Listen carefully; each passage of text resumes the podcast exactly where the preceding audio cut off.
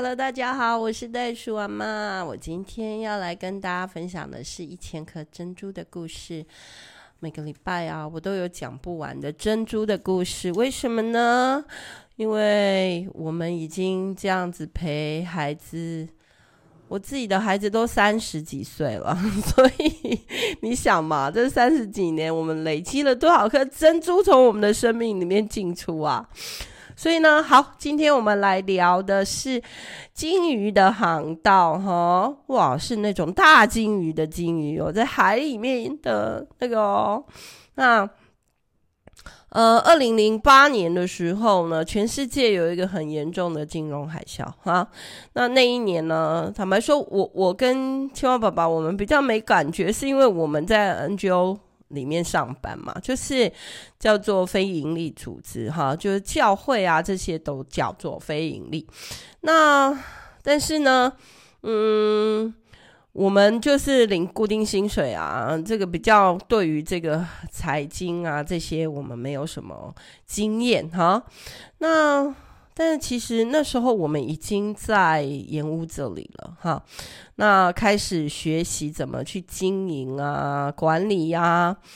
然后呃，老师就介绍我们认识一个基金会，叫博幼基金会哈。那就讲到说，我们呃可以去那里面呃当老师教孩子哈功课这样。那后来我就去查了一下，哎哦，原来博幼基金会啊，他是在那时候九二地震的时候，他们在嗯这个南投啊、由这个李家彤校长他们一起有一群人哈来成立的一个基金会。那是在说要。呃，免费的课后陪读，然后那他们的重点放在这个呃，要鼓励孩子能够认真的去学习跟阅读，那特别是不要放弃学科了哈，啊、中文啊、英文啊、数学啊这些哈，然后他们就是请老师去培训，那当地的一些这个啊、可能的。呃，家长啊，或者是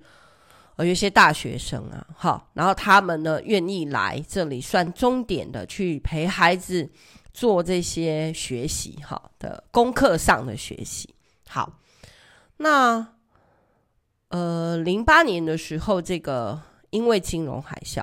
所以呢，金鱼他们几个孩子就到博幼基金会去读书。那当时呢，麻雀姐啊，还有红红啊、丫丫，哎，应该是丫丫，然后他们应该是十九岁、十八九岁，所以他们可以去那里教。好，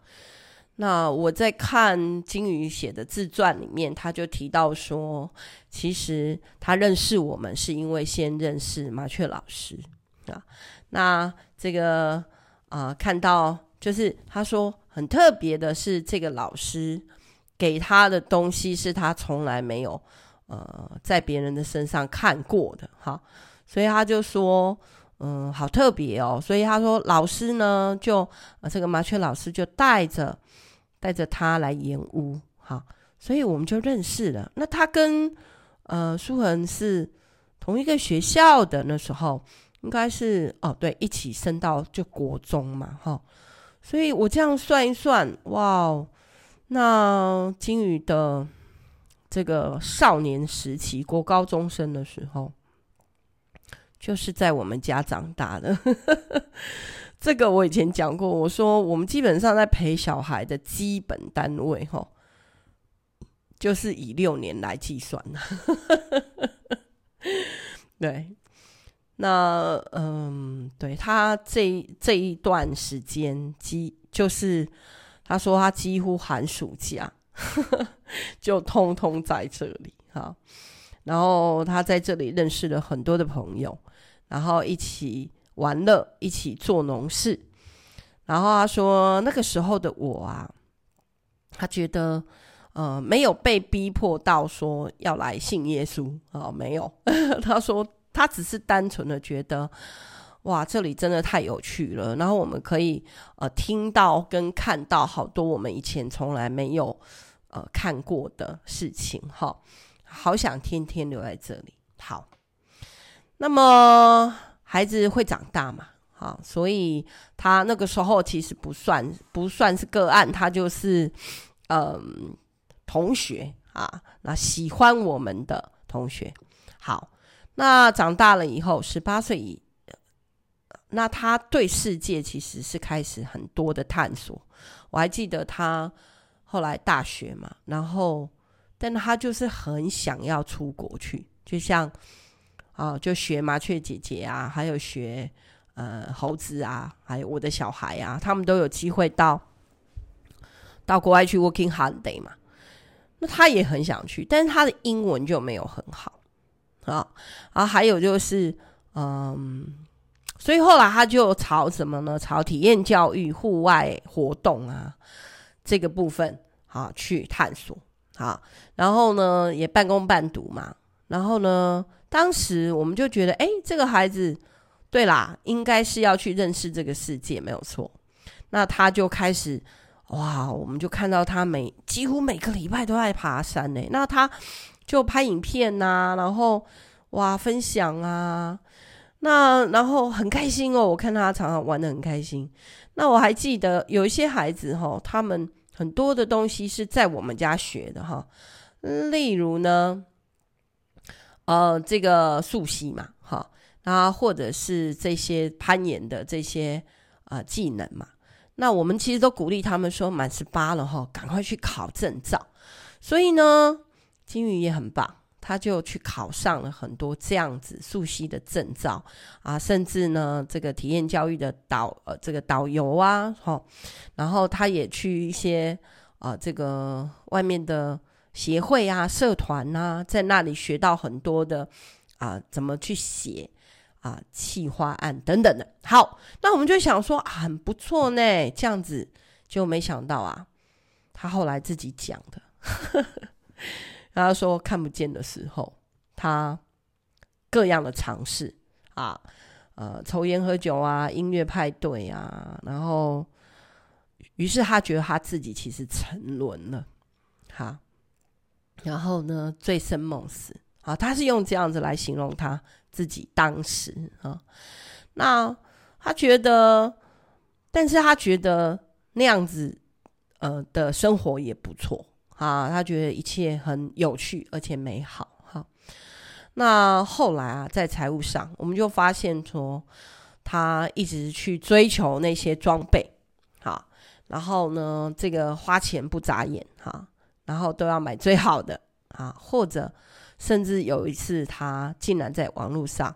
去啊玩了一个他觉得很快可以有收益的一个游戏，结果你知道。对，我身边有遇到这样的事，就是真的网络受骗了。好，所以一下子一大笔的钱，那对于一个年轻刚出社会的孩子来说，你觉得怎么办？他其实他自己后来在反思这个过程，他说他自己的灵魂慢慢的死去，然后他后来。当然是借钱去还债，然后每一天就是为了要去还那个债，他失去了生活的目标啊，好像不再是很单纯的美好啊，然后过一天算一天，然后心态也很变得很不健康，然后其实根本不敢跟我们联系，因为他好像觉得自己呃去呃。这个做了一些不不好的事情，好，然后他觉得，哎，还有就是另外一个是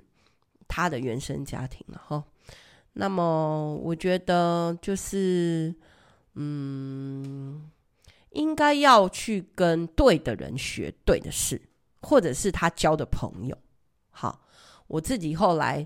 呃，他又回来，然后你知道我有很多孩子，我说。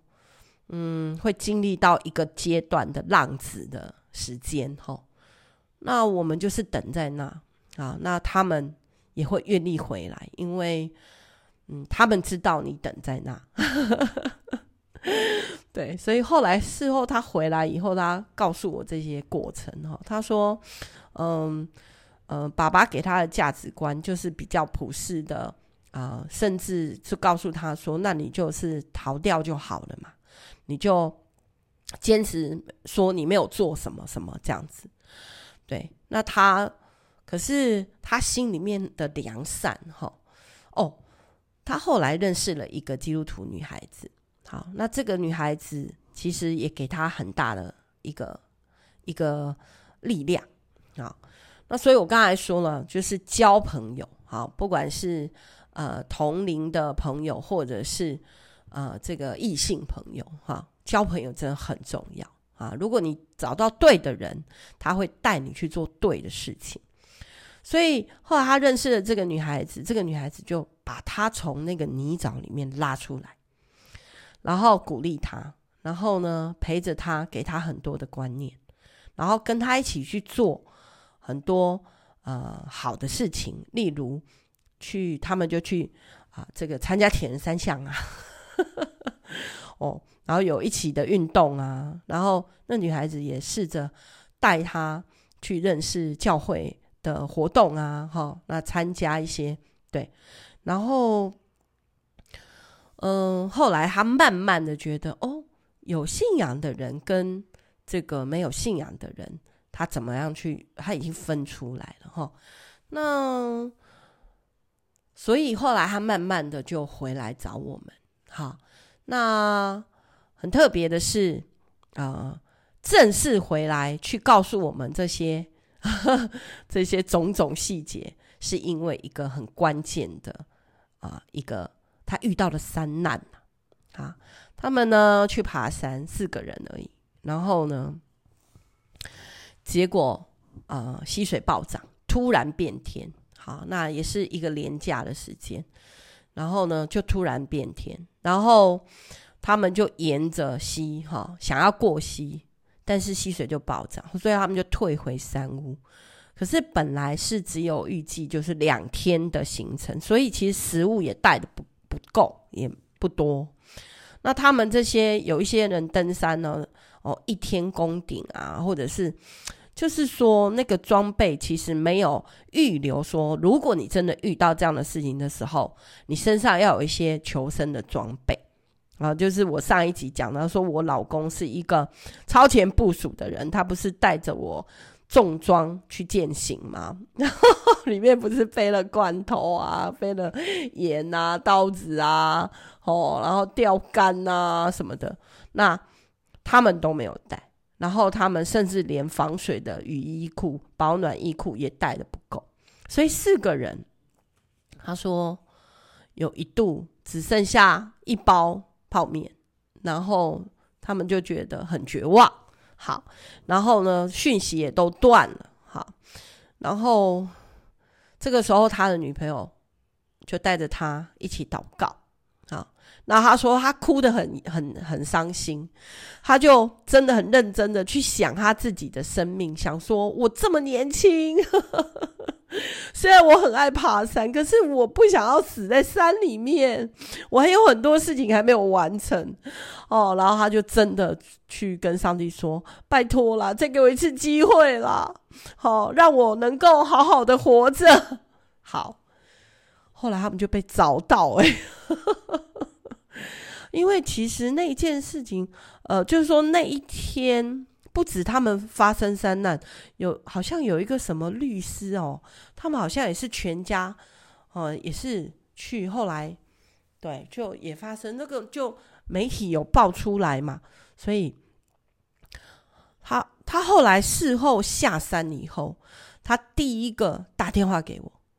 就是他到了有讯息的地方，他第一个打电话给我，然后也是哽咽哦，就说。我我还活着，哦，他就哽咽，然后跟我大概讲述了一下他的状况，然后呢，我才知道他被困在山上好几天，然后呢，所以我们就后来赶快联络，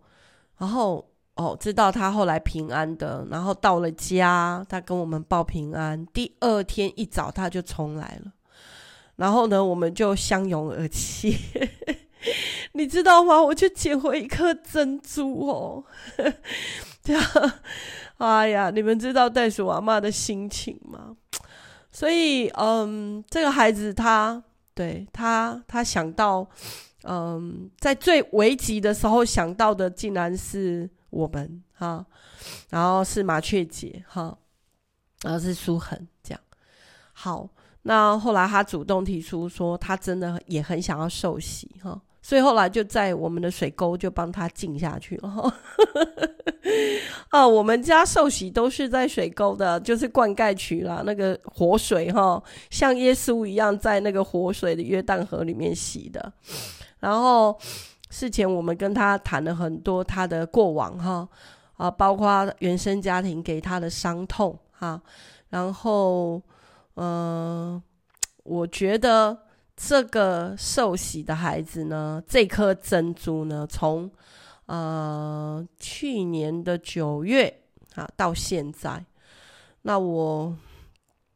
昨天我们在聚会的时候呢，我其实请他分享，好，